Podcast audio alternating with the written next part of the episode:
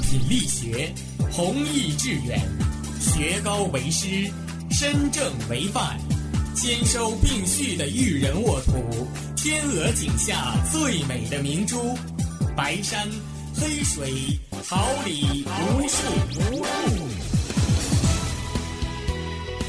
您正在收听的是哈尔滨师范大学广播电台，用声音技术生活，让声音雕刻未来。用声音记录生活，让声音雕刻未来。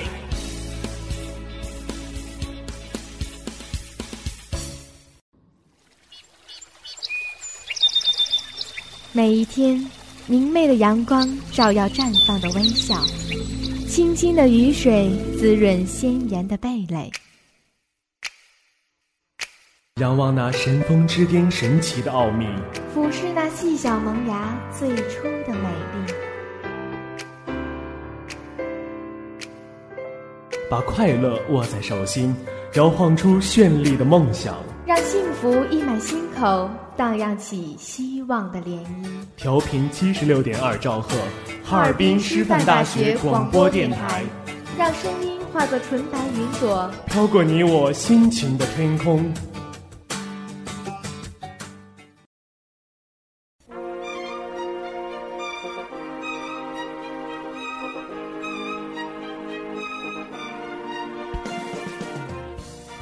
春华秋实，桃李不言。炫动之声，无限精彩。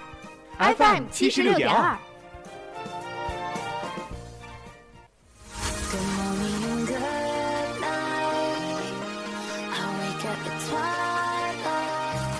让电波在空中回响，让声音重塑梦想。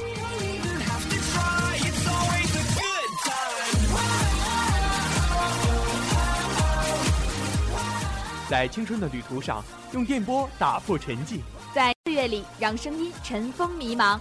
我的快乐源泉，我的青春宣言。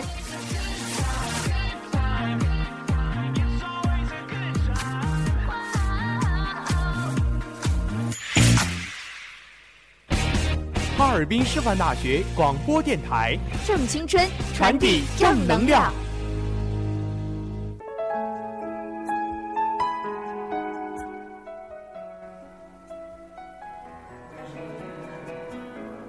单车笑容，蝴蝶泉边，幸福如同芳香的花朵，在耳边缱绻着窝心的誓言。繁华落尽，彼岸花开。温暖是平凡中的相守，任流年冲洗出真挚的芳泽。人生就是一场盛大的遇见，一颦一笑，点滴温情。眼泪是尘嚣之外的一泓净水，带你一同徜徉文海天空。各位听众朋友们，大家好，这里是调频七十六点二兆赫。哈尔滨师范大学广播台，又到了每周四傍晚的“文海天空”栏目时间了，很高兴与您的再次相约，我是你们的好朋友浩然，我是东岩，同时在直播间内陪伴大家的还有编辑王丽敏、导播王佳琪、李宏宇、监制苏佳琪，以及技术部托子婷、赵婉晴、王静怡，综合办公室赵一涵、王淼。希望本期的文海天空能给您带来美好心情。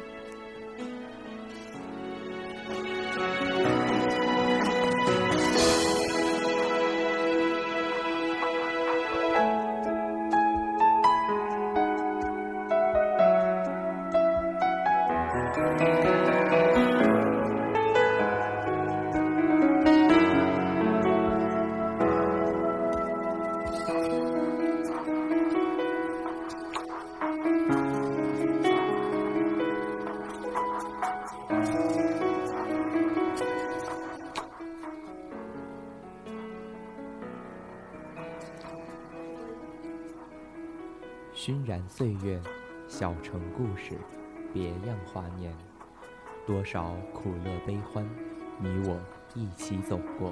梨花雨落，小梦不识，你我的故事，与谁共品光阴酿成的甘醇？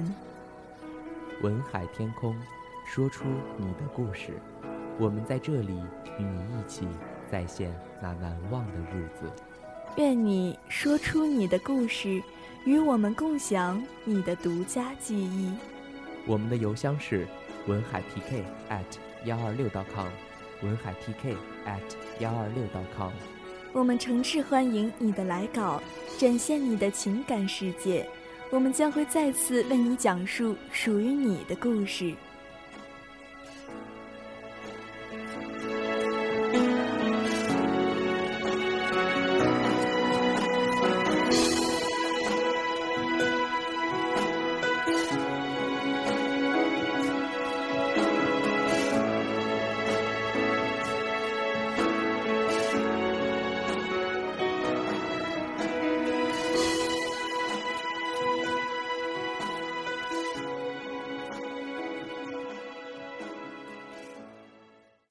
情如风，红尘滚滚，品一杯香茗，卧谈人生百态。意如烟，眼波流转，剪一束梨花，体味人间冷暖。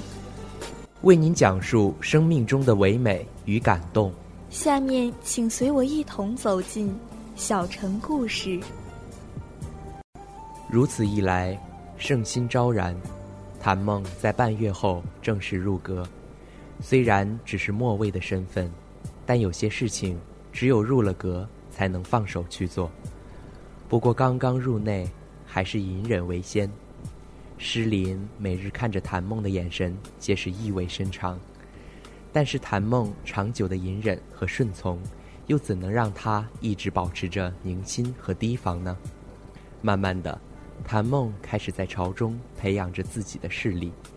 从前结交过的人脉，此时便起了作用。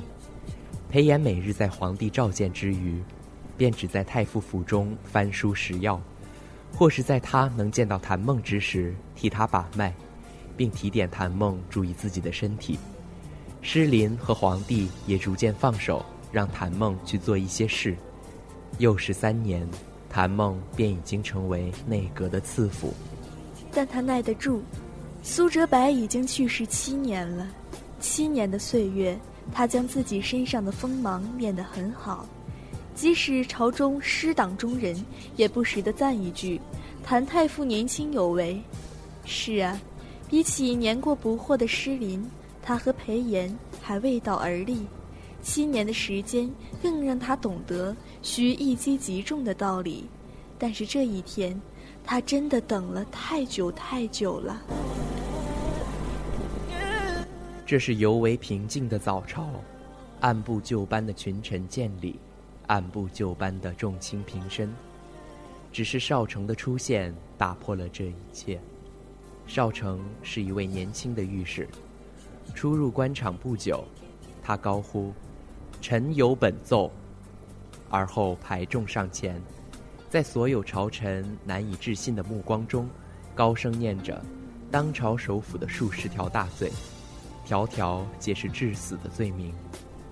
皇帝坐在龙椅上，面色平静的，这一切，如同谭梦所料的，并没有说些什么，只是让少成退下。正当群臣希望早些退朝，好谋划今日之事时，少成却慷慨激昂的大声道：“若陛下今日不处死国贼，那么臣宁愿血溅朝堂。”皇帝只是兴致缺缺的哦了一声，少成见此，便真的用力向金龙处去。饶是殿中内侍大臣众多，也没有拦着那颗必死的决心。谁都没有看到那血光之中的一抹微笑。少成弥留之际，想起昨晚谭太傅对自己的保证，他说，他一定会为自己的父亲报仇。良久，皇帝起身，留下一句：“厚葬了吧。”便径直散了朝。留下的是群臣的议论纷纷。皇帝究竟是何态度？对诗林没有丝毫的责怪，甚至也没有下调查的命令，但却命人厚葬了弹劾失灵的少城。谭梦不顾群臣的忧心忡忡，换了朝服便回了太傅府。裴炎沉沉地问：“就要开始了吗？”“是啊，就要开始了。等了这么多年了，终于要开始了。”接下来的数日，每日都有御史上前弹劾失灵，却无人如少成一般血溅当场，大多只是平静地陈述完自己的奏章。这些人自然是谭梦的安排，失党之人无计可施，因为失林纵然权势熏天，也难堵住悠悠之口。带着良心做官的人也许不多，但也不少。而五天之后，一位御史奏章中的话，无疑触到了皇帝的逆鳞。首辅失灵，其罪二十一，结党营与宣大都督东方应结交甚密，二人常有书信往来。意图不轨，不需要切切实实的证据，只要能让皇帝疑心即可。内朝大臣与边境武将私自结交，这样的罪名也足以致死了。皇帝听到了这里，神色冰冷地说出一句：“查。”施林看着侍卫将自己的家中翻得一团乱，姬妾仆从跪了一地，瑟缩着。哭泣的声音让他感到厌烦。哭什么哭？他想着自己初中探花之事，想着今后为官的路上要忠君爱民，要实现自己满腔的抱负。可是官场如沙场，能够安全存活到最后并爬到最高的人，谁的手中不沾着鲜血呢？忘了从何时开始，他第一次借谁的手杀了哪个人。总之。已经到了今天的地步，便是已经没有退路了。他忽地想起，多年之前曾经有一个一身白衫的年轻人，轻袍缓带，如同谪仙一般看着自己。他不喜欢他怜悯的眼神，他劝自己收手。后来他设计杀了他，而今也轮到了自己了。侍卫的办事效率很快。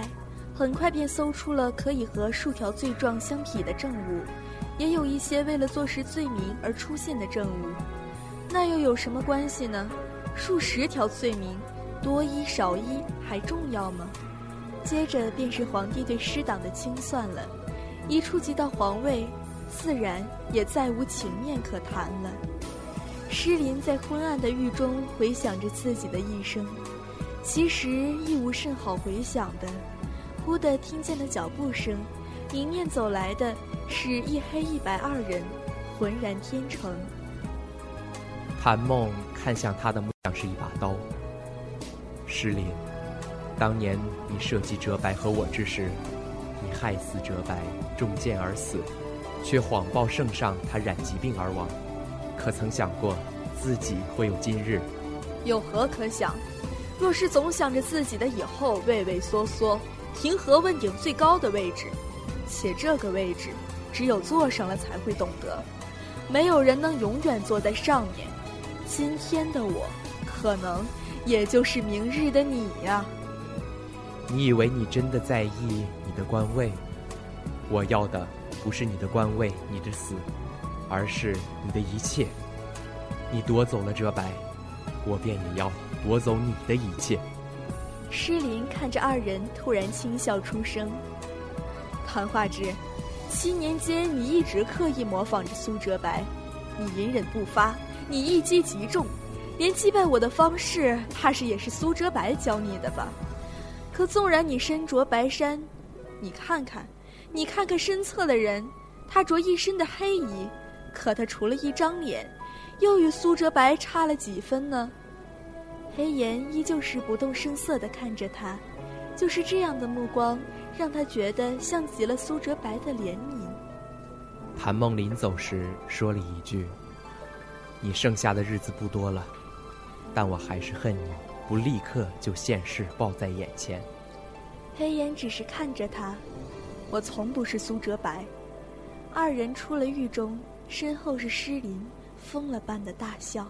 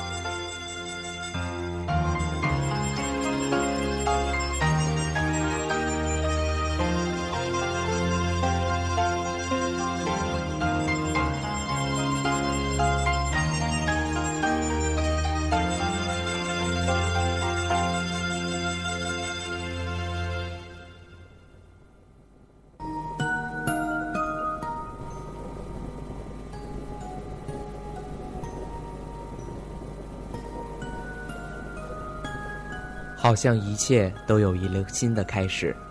谭梦理所应当地接任了施林，成为内阁首辅。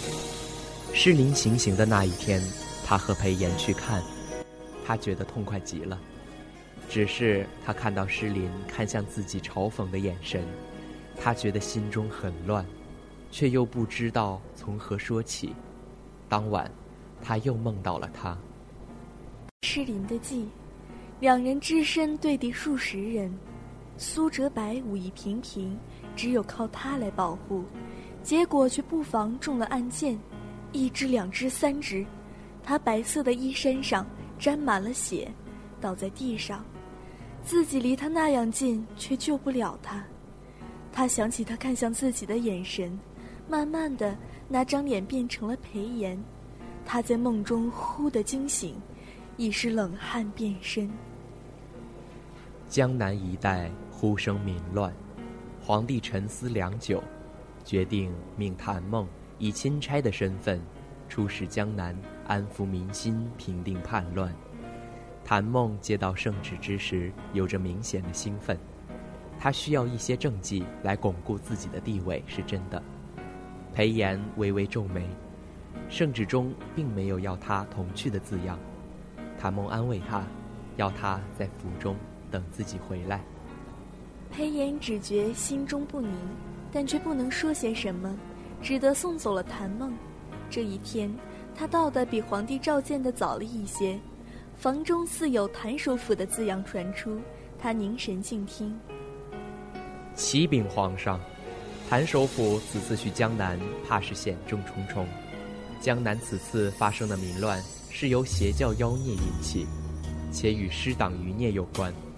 谭首府一介文人，所带之人又都是些文官，自保尚勉强，又何以平乱呢？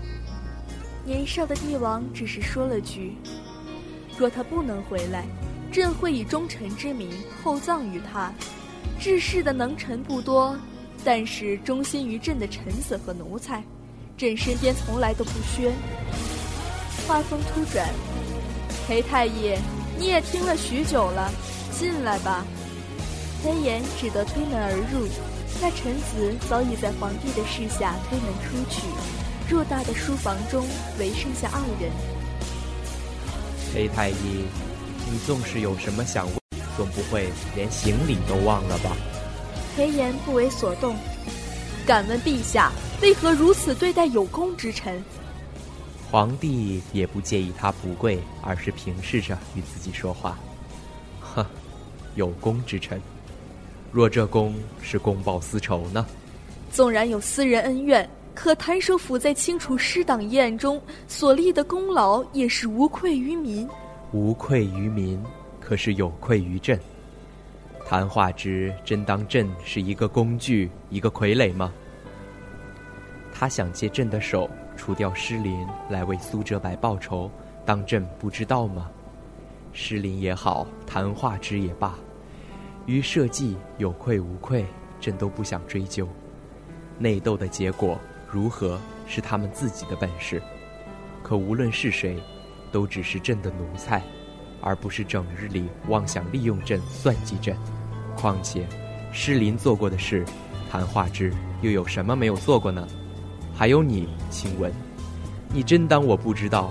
你的眼中、心中，你所做的一切，不过是因为谭化之而已。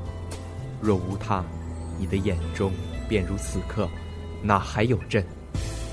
黑岩惊痛，惊的是他虽从未以为皇帝如看起来那般无害温良，可却也未曾想，他心思竟是这样果决。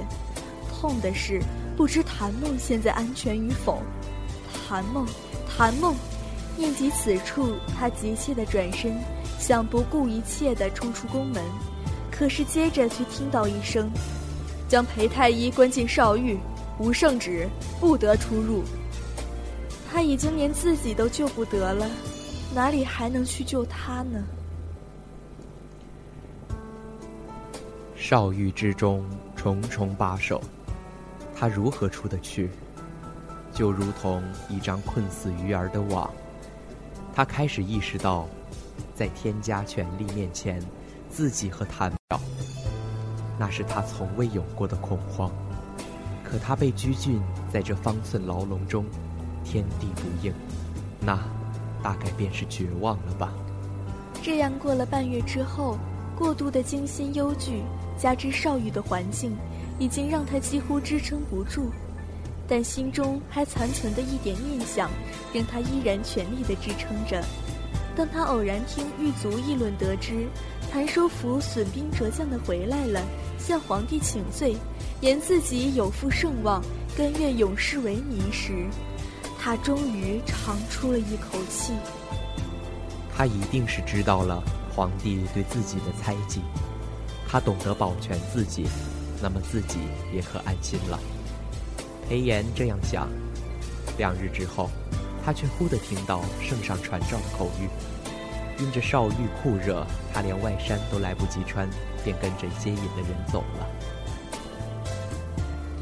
路不对，当他意识到这点时，当少玉接他的谭梦看到了钉在狱中的书信，是师党的余孽见江南民乱并未能除去谭梦，便又潜伏回了京城，伺机下手。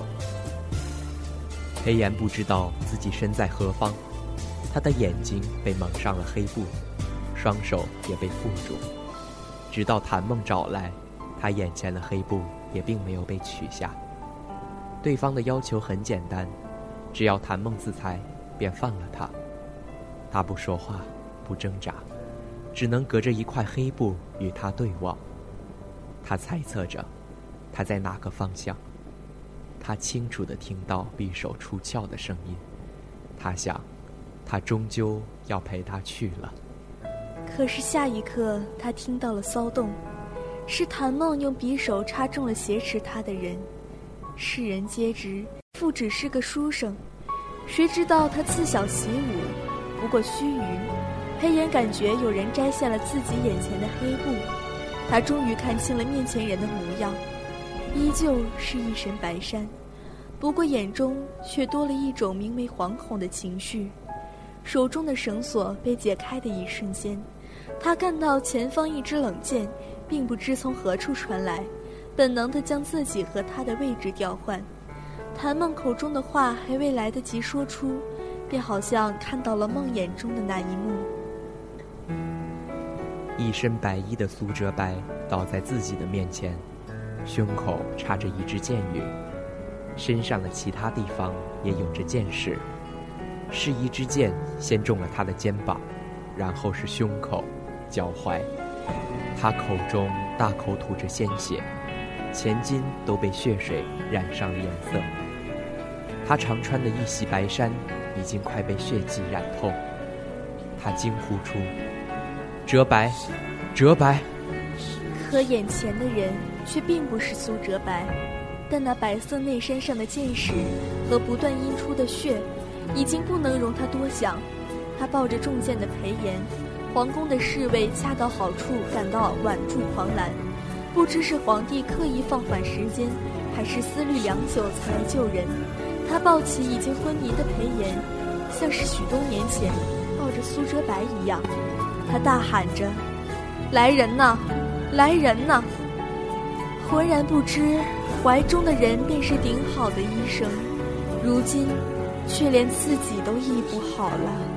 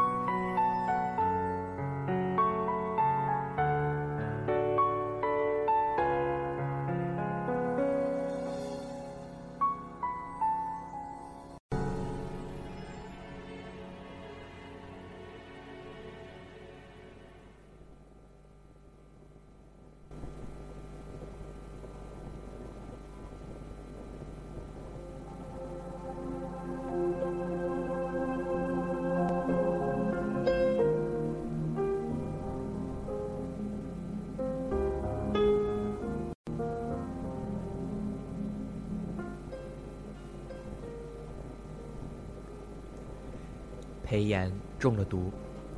之前在少狱的时候，便有人在他的饭中下了慢性的毒药。他知道，但是他并不知是何人想要下毒。多半是皇帝想要自己死，或是来威胁生还谭梦。况且他虽为医生，身旁并无药材，随身携带着的早已被收走。他只能每餐都吃得少些，却是生怕被人瞧出破绽，只想出他无法防范的招数来。他的体内已经积累了一定毒药，方才中的箭矢上无疑也促了毒。树敌启发，纵然有力回天，却也一定不可能如同常人一般。韩梦看着太医围在裴炎的床边。心中万分焦急，却手足无措。正在此时，却看到皇帝着一身便装，仅带着一个内侍便进来了。他不知自己应如何面对他，然而皇帝却是满不在乎地打开折扇，说道：“太医自会医治亲闻，你修的又不是医术，在这里苦熬着也无益。”那么草民恳请皇上院中一谈。皇帝。点头应允，便随他一起出去。好了，你要问什么，尽管问吧。草民斗胆敢问圣上：亲闻数毒并发，这其中有无圣上的旨意？若有，又是为何？为何？此话你竟有颜面来问朕吗？恕草民无知。纵然圣上对草民心存忌讳，这亲文是草民的师弟。可自从亲文半价以来所做，从无对圣上不利之事，且他手无缚鸡之力，圣上会为何这样对他？皇帝的眼睛眯起来，你想知道吗？裴清文是什么样的人，你应比我清楚。若不是为了你，这七年间他又怎会对朕和颜悦色、礼敬有加？你故作在朝中举步维艰之态，使他愿意做你的内应，又怕他心软或是不屑，屡次示弱。你当朕真是什么都不知道吗？纵然裴青伟对朕从无背逆，但也从无一点真心。我这样做，自然是为了侠制于你了。侠制？怎么？莫非你也认为能辖制你的，唯有苏哲白吗？当年的苏哲白，今日的裴清文，他们一个两个都为了你，可以为你生，为你死，不对吗？是少年天子发黄的眼睛暴露了些什么？韩梦几近震惊地看着眼前的皇帝，那支箭，那支箭，是啊，失党的人空有钱财却无本事，若是精心筹划的暗杀，在自己现身之间便已经射出。又怎会将胜负压在一支箭上？而前来救护的侍卫可都是随身配弓的呀。两人对视了许久，终究是谭梦先退让。他转身，我记得哲白曾和我说过，圣上是个很聪明的孩子。那敢问圣上，当年诗林说哲白出使时染病身亡？圣上当真相信吗？说着，头也不回地进了屋中。自然是不会信的，不信又有何办法？毫无证据便要动摇便结党羽的权臣，当年心思纯挚的少年，亦学会了玩弄权术，利用人心，甚至剜自己的心来达到目的。哲白。若你还在的话，不，你已经不在了。还好你已经不在了，不用看着你曾经教过的孩子，如今都变成了这副模样。黑岩醒了，毒素已解，可他却再也不能站起来了。韩梦悬着心告诉着他这些，得到的还是他一如既往的平静。可是他却怕了。黑岩一直都是沉静的，但是他看向你的时候，你能从他的眼睛中读到他的情绪，他开心，失望、愤怒、纵容，他都是能感受到的。而如今，他能看到的，仅仅是一双黑沉沉的眸子，无景无波。亲吻，你别这样，你我无事。亲吻，我已经辞官了，我们回隐。隐逸谷独被世外多年，历来出谷之人不得再回。出谷的时候，一个个都志在天下高堂，最后回来的，却都是残兵败将。裴炎与他对视，一个个都是这样。即使不去隐逸谷，这天下我们也哪里都去的。只是，毕竟你我自小便在隐逸谷中长大，这天下的风光，我看的都腻了。而你又不屑一顾，便当是归家吧。踏入红尘，便无家可归，回去会污了隐逸谷。折白的尸骨还在那里。谭梦有些薄怒。我不是苏哲白，不是在幻林在红尘行走也能似谪仙的苏哲白，不是即便化为一抔红土也能漫进你心里的苏哲白。他发怒亦是慢条斯理的。我不想做苏哲白，可我却越来越像他。明知你回谷用苦肉计，我会答应。明知你故意将自己在朝中的弱势暴露在我面前，让我去奉承皇帝，我也会答应。明知我吞下的是毒药，但只要不成为你的累赘，我还是会答应。哪怕我知道你对我步步的算计和利用，但我依旧会尽我的全力。韩梦，你可还记得我说过，你从不是那样不自持的人，你的偶尔愚钝、感情用事。不过是为了让我更加全心的帮你罢了。若非你刻意，你何曾有一分的愚钝？若非你愿意，你又何曾有一时的被人逼迫？这些我都可以陪着你，顺着你。我不想做苏哲白，可我却越来越像他了。从前他便是这样对你的，而以后，我再也不要这样对你了。活着的人。又怎能争得过死了的人呢？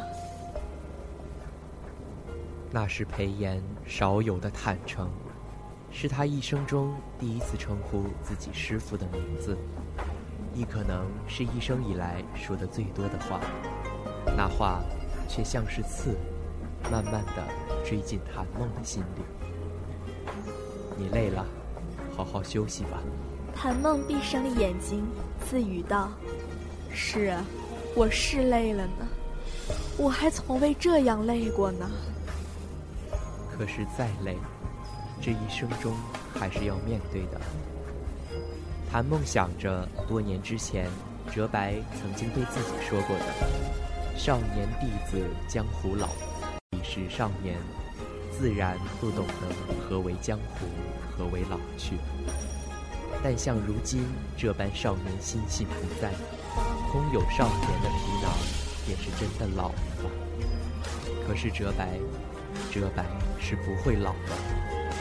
他折住在最年轻的时候，便永远都是那个模样了。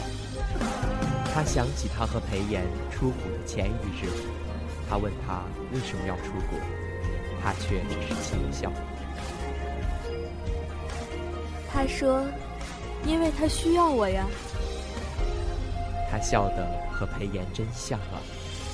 可是苏哲白已经死了，而活着的人怎么能争得过死了的人呢？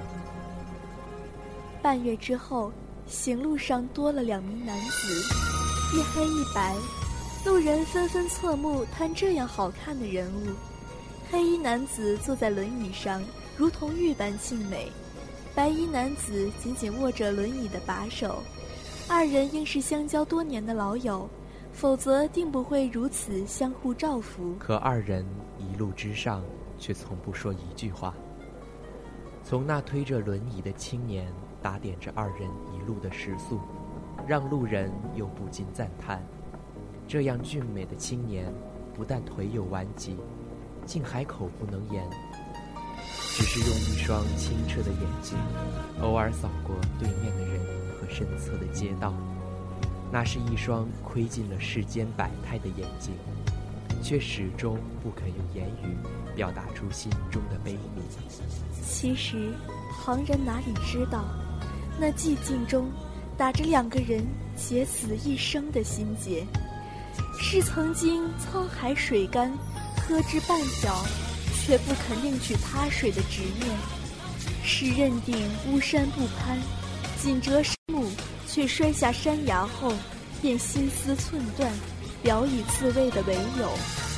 山和水，是注定要纠缠一生的，绝不相容，却也从不相离。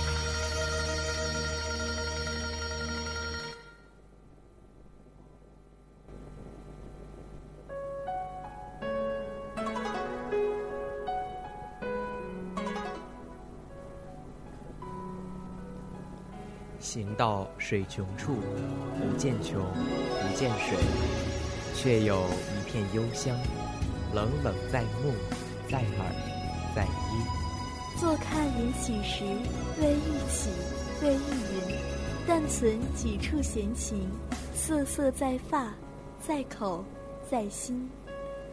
感动一期一会，回忆渐行渐远，一同留恋荏苒光阴。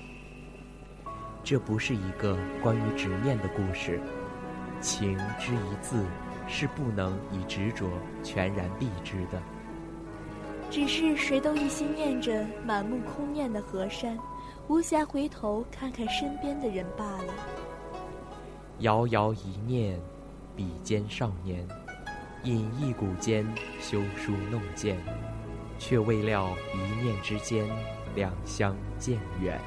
匆匆作别，相逢眼前，红尘世间，魔心逐泉。早知道，不若不见，心死身残。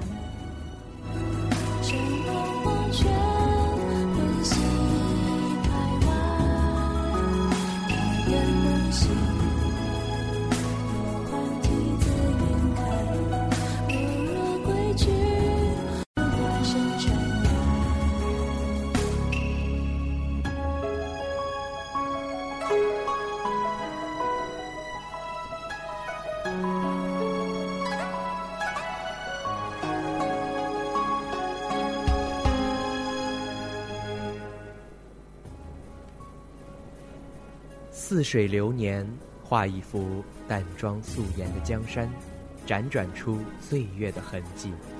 暖风和煦，写一首清雅悠扬的诗赋，诵读那遗忘的相思。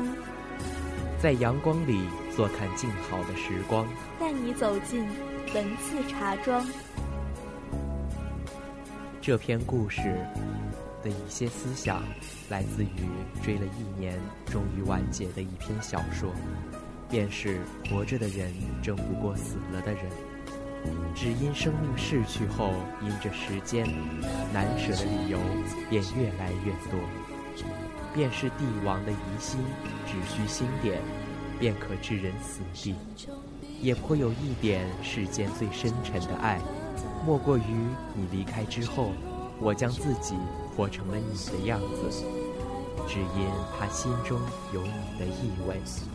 但这些思想仅仅作为本文的一些点缀。真正想说的是，谁都没有立场去责怪那些一心念着满目山河而不怜取静水的人。便如亲吻，从来只是默默的承受。所谓的付出，不过是遵从自己的心罢了。所以宁肯舍弃深谷幽居的宁静，选择宦海朝堂的诡谲。其实他的桃源，从来只在白山黑水之间。不求独避风雨外，只笑桃源非梦中。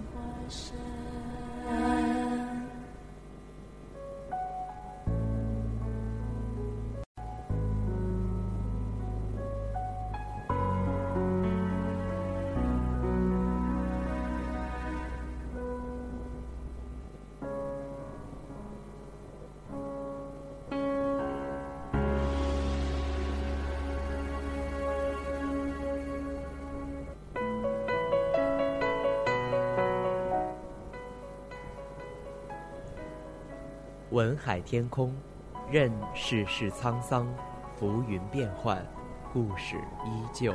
幸福的笑靥，悲伤的泪水，都是为了悼念那无与伦比的回忆。我们一直都在这里，等待与你分享你的苦乐悲喜。文海 TK at 幺二六 .com，诚挚期待你的来稿。在这个暮色四合的傍晚，为您送上我们最美好的祝福。这里是调频七十六点二兆赫，哈尔滨师范大学广播台，我是你们的好朋友浩然。希望大家度过美好而充实的一天。我是东岩，一同陪伴大家的还有编辑李宏宇、导播王佳琪、王丽敏、监制苏佳琪以及技术部。郭子婷王静怡赵婉晴综合办公室王淼。感谢大家的收听我们下周同一时间不见不散。